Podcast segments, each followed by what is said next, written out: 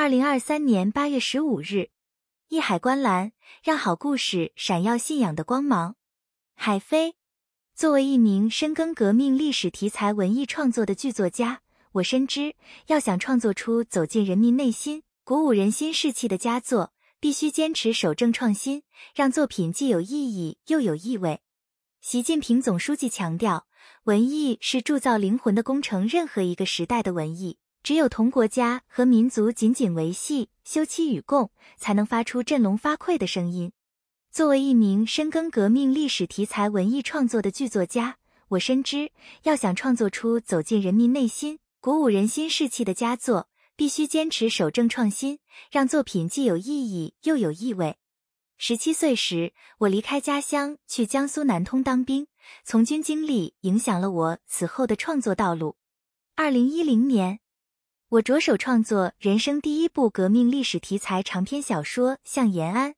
动笔之前，我给自己提出两个要求：尊重历史，但不做历史的搬运工；要编织符合真实历史情境又令人耳目一新的故事情节。人物塑造要讲究文学性和戏剧性，无论正面人物还是反面人物，都要有足够的人性深度。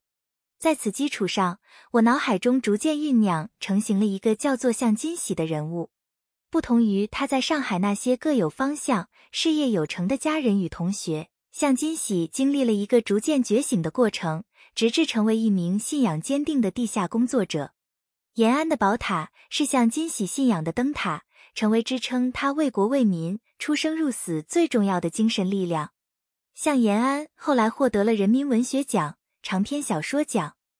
国家新闻出版总署庆祝中国共产党成立九十周年重点出版物等多种荣誉，也使我深刻感受到革命历史题材文艺创作的社会意义与时代价值。作为传达爱国主义精神的载体，革命历史题材如何创作才能贴近年轻观众，用革命精神凝心聚力？文艺创作方法有一百条、一千条，但最根本、最关键。最牢靠的办法是扎根人民，扎根生活。在创作电视剧《谍战深海之惊蛰》和小说《昆仑海》等作品时，我就深感，只有走进历史和现实的深处，创作出真实可信的人物，才能真正走入观众的内心，更好的传达作品主题。隐蔽战线上的无名英雄李克农、朱峰、沈安娜、钱壮飞，他们并非天生的超凡英雄。他们也有青春的燃情岁月，也有生活的焦虑困扰。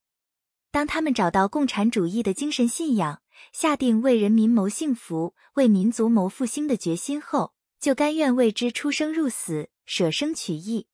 于是，我将剧作的落脚点放在普通人的成长与坚定的信仰上。《谍战深海之惊蛰》中的陈山，不同于以往出场即是英雄的精英人物，他是被动卷入暗战的普通人。一开始，陈山只为保命，直到见证身为共产党员的哥哥和爱人的牺牲，才真正成长为一名共产主义战士。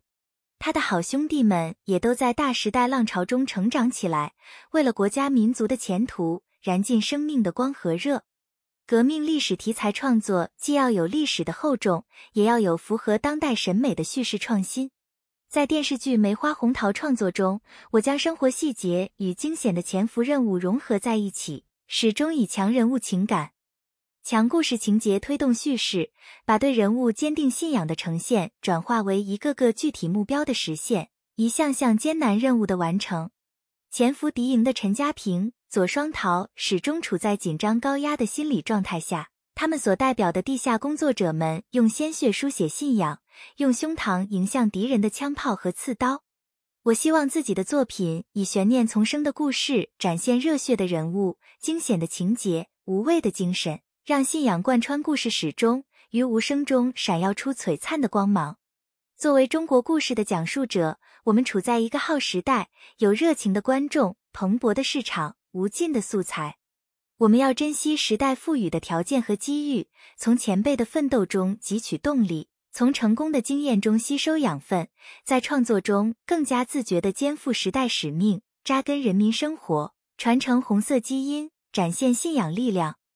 推出更多具有艺术感染力和精神穿透力的文艺作品。本音频由喜马拉雅读书的小法师整理制作。感谢您的收听，更多深论、时政评论、理论学习音频，请订阅关注。